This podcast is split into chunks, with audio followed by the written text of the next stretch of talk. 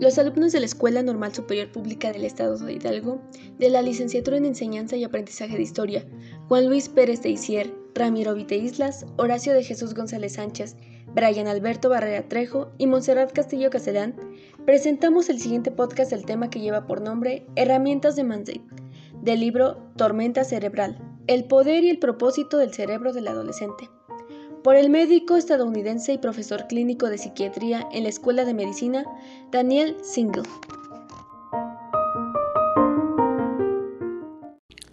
Ver y dar forma al mal interior. En las herramientas Mixing exploraremos los métodos para fortalecer la mente y con ello hacer que el cerebro sea más flexible, ya que esto nos ayudará a mejorar nuestras relaciones, porque podremos conocer la mente y ver la mente ya que esto, con esto podremos obtener una mayor habilidad para entender los mecanismos de nuestro cerebro, ya que esto va a ir cambiando conforme a nuestras experiencias. Para esto hay diferentes fases eh, de las herramientas Mixen. En la primera parte es conocernos quiénes hemos sido en el pasado, quiénes somos en el presente y quiénes queremos ser en el futuro. Esa es la primera fase.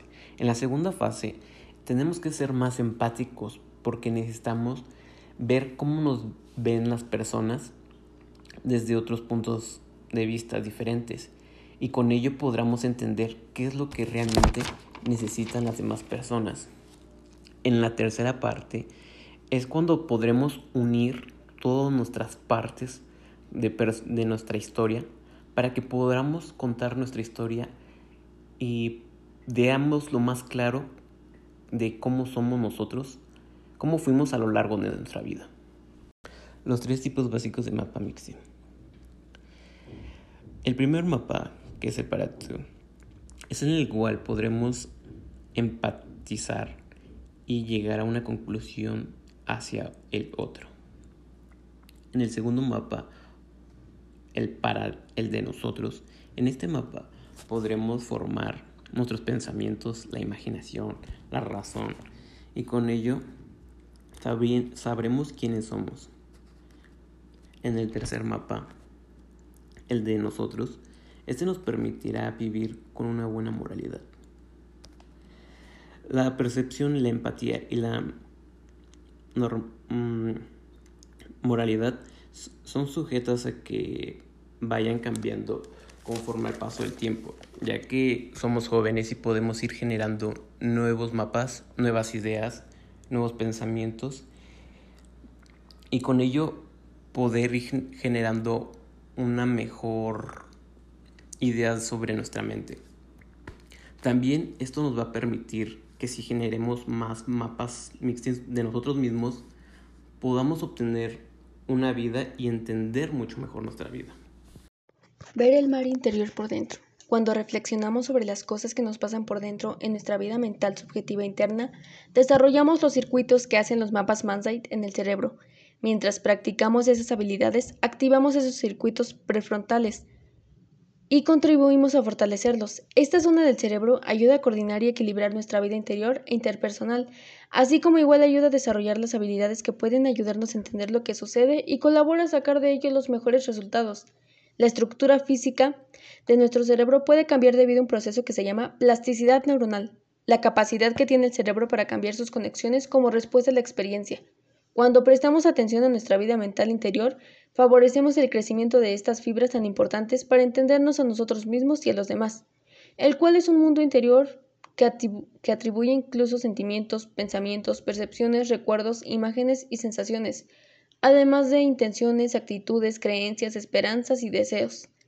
De esta es una lista muy larga de procesos mentales interiores, por lo que puedes imaginar que hay muchas cosas todavía en nuestro mar mental de las que podemos ser conscientes, como motivaciones, anhelos e impulsos. La visión física material frente al monte del mundo interior. La forma de interactuar en el mundo puede estar dividida en dos visiones de la realidad, una, la visión de la mente que llamamos Mansight, y la otra, de la naturaleza física del mundo de los objetos.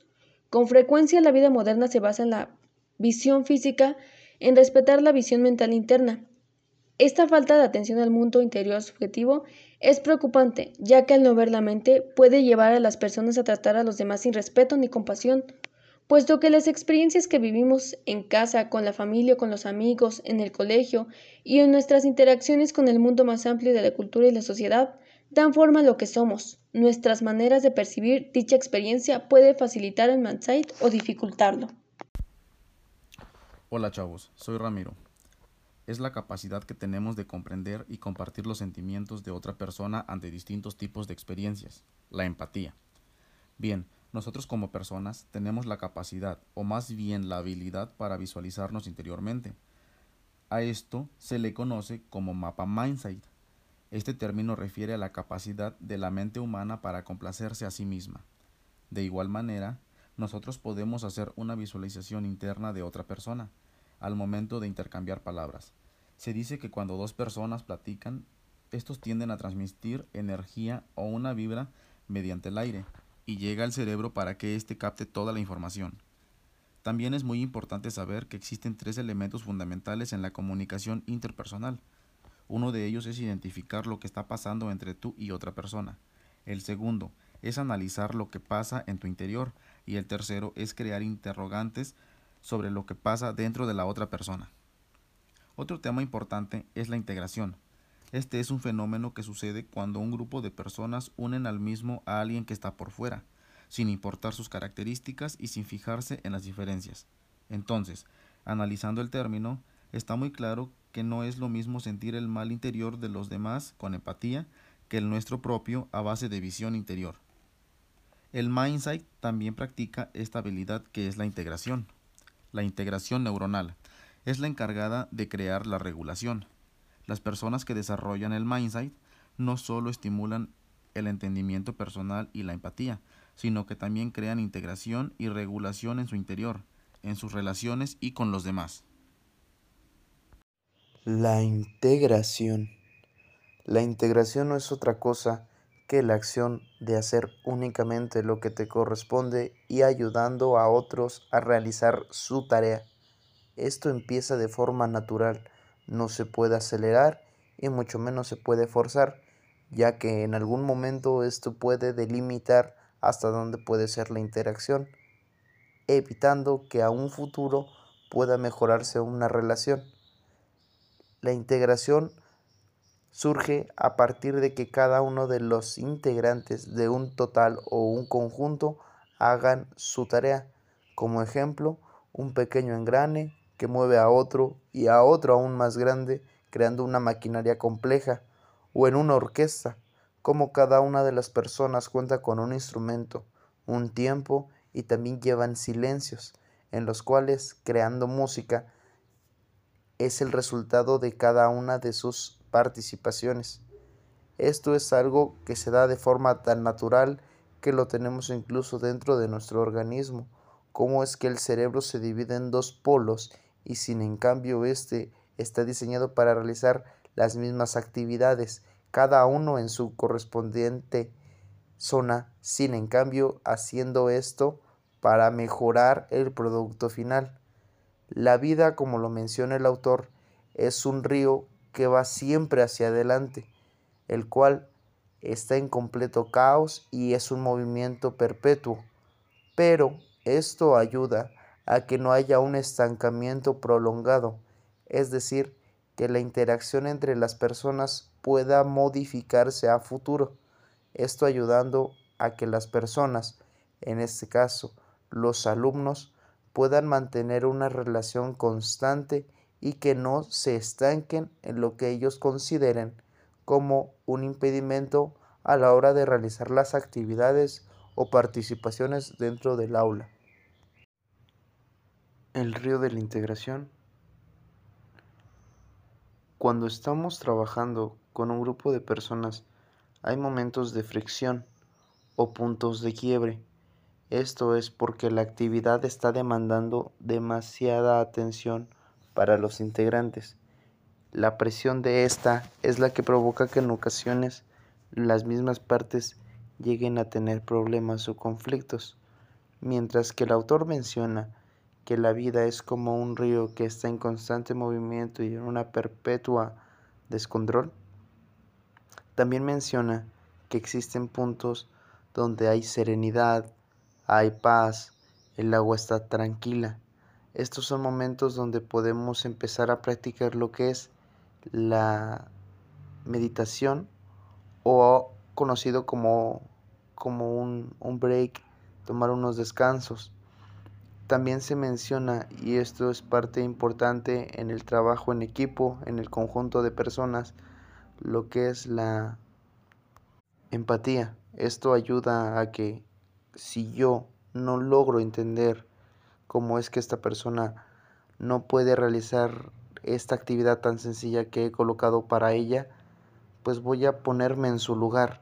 Voy a tratar de estar en esa situación para comprender desde su punto de vista cuáles son las complicaciones de este mismo. La empatía puede ayudar a que el trabajo sea aún más eficiente y la interacción sea más fluida, a pesar de que este río esté en un constante movimiento, no nos importe si es que estamos en aguas tranquilas o turbulentas, pues si nosotros nos mantenemos en calma podemos lograr las actividades, lo que también se conoce como trabajo bajo presión. Hay personas que no pueden controlarlos y definitivamente es una sensación de estrés constante. Sin embargo, es necesario el desarrollar las capacidades para afrontar estas situaciones. El Mindsight fortalece la mente, el cerebro y nuestras relaciones. Al mismo tiempo que avanzamos, vamos a ir construyendo habilidades del Mindsight, con lo que favorecemos el desarrollo de nuestra percepción interna y la integración en nuestra vida, puesto que nuestra mente se encuentra dentro de nosotros y cabe mencionar que es el conjunto de facultades intelectuales o mentales de una persona. Asimismo, la mente hace referencia al grupo de procesos psíquicos de carácter cognitivo, que engloban diferentes funciones en el cerebro. Por otra parte, es el soporte físico a través del cual se objetivan las funciones de la mente y se expresan diferentes grados y profundidades de conciencia.